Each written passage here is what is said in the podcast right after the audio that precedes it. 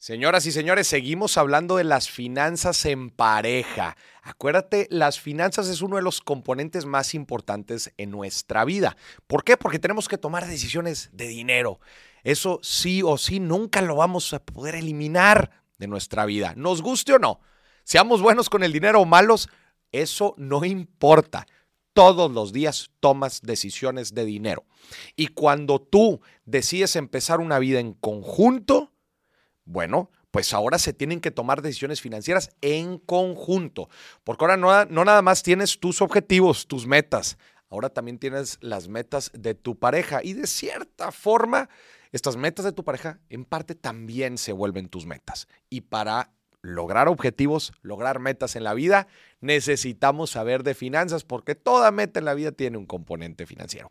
Así que el día de hoy les traigo cinco hacks de las finanzas en pareja. Si ustedes han tenido problemas con el dinero anteriormente, les, recomiendo que sigan estos hacks, les va a ayudar a poner orden, a ponerle la estructura y dirección a todo lo que tiene que ver con dinero entre tú y tu pareja. El primer hack es uno de los más importantes y tiene que ver con las expectativas y el nivel de gastos que tenemos en nuestra vida en pareja. Y el hack es el siguiente, vivan con un solo sueldo. Es muy común que cuando las dos personas ganan dinero, se acostumbren a tener un nivel de gastos equivalente a lo que los dos pueden pagar. Claramente, si yo gano 5 y tú ganas 5, entonces en total ganamos 10 y ese es el estilo de vida que nos damos, de 10. Y con estilo de vida me refiero también a gastos fijos. Ya súmale la renta, súmale los gastos de fin de semana, súmale los viajes, todos los gastos que hacemos se nivelan al, al, al, nivel, valga la redundancia, de los dos sueldos. Y este es un error, porque si en algún momento uno de los dos deja de trabajar, es decir, solamente queda un sueldo, bueno, ahora vamos a tener que bajar nuestro estilo de vida.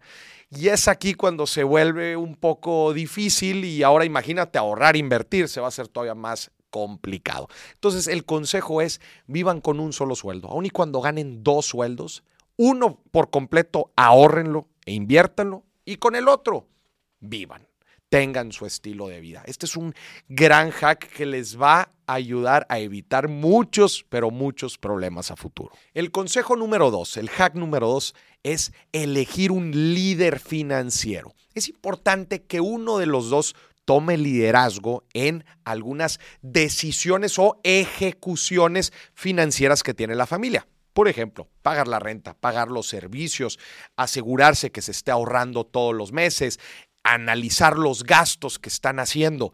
Alguien que sea responsable. Si no hay un líder, nadie lo va a hacer.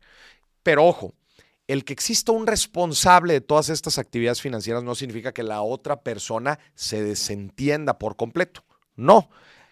Pero sí que haya por lo menos una persona que sea la encargada.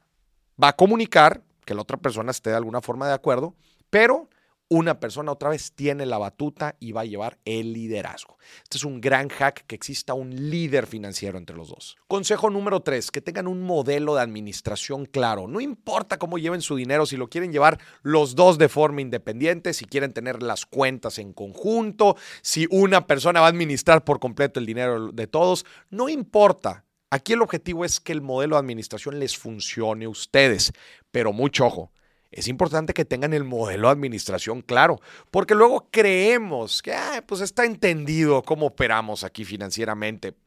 Y luego vienen nuevos gastos. Y luego no estamos de acuerdo. Y luego, ¿qué hacemos con este dinero que entró? Si no hay un modelo de administración claro, podemos llegar a tener problemas, a tener fricciones con nuestra pareja. Cuentas claras, relaciones largas. Número cuatro, siempre es importante tener espacio espacios, foros en donde podamos hablar de finanzas con nuestra pareja.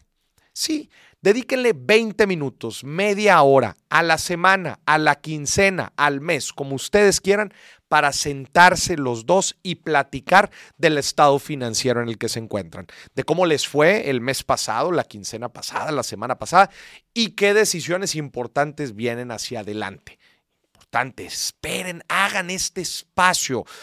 Y no, no lo hagan después de trabajar, no lo hagan cuando están cansados, no lo hagan en un lugar público. Este es un momento importante, es un momento que los dos tienen que cuidar, tienen que procurar y sobre todo que tengan, que, les ayude a promover una relación tanto de ustedes con el dinero, pues mucho más sana. Entonces, el hack es crear estos espacios, estos momentos en donde los dos tengan la confianza de hablar de dinero. Y el último hack tiene que ver con nuestra propia psicología, con cómo nosotros percibimos el dinero y a nuestra pareja.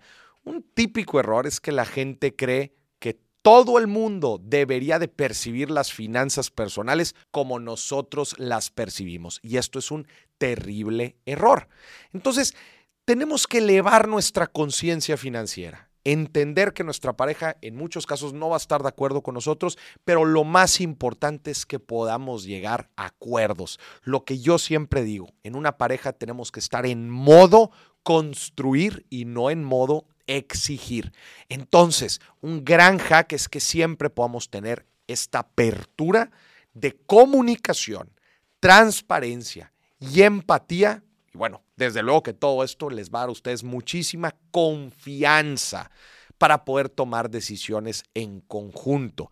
Si no lo hacen de esta forma, me atrevo a decir que se van a estar topando con muchísimos problemas a lo largo de toda su vida en pareja. Entonces, qué mejor que exista un ambiente de cordialidad, de empatía y de confianza al momento de hablar de dinero. Este es un gran hack, especialmente para poder tener una relación mucho más sana y mucho más bonita entre ustedes tres.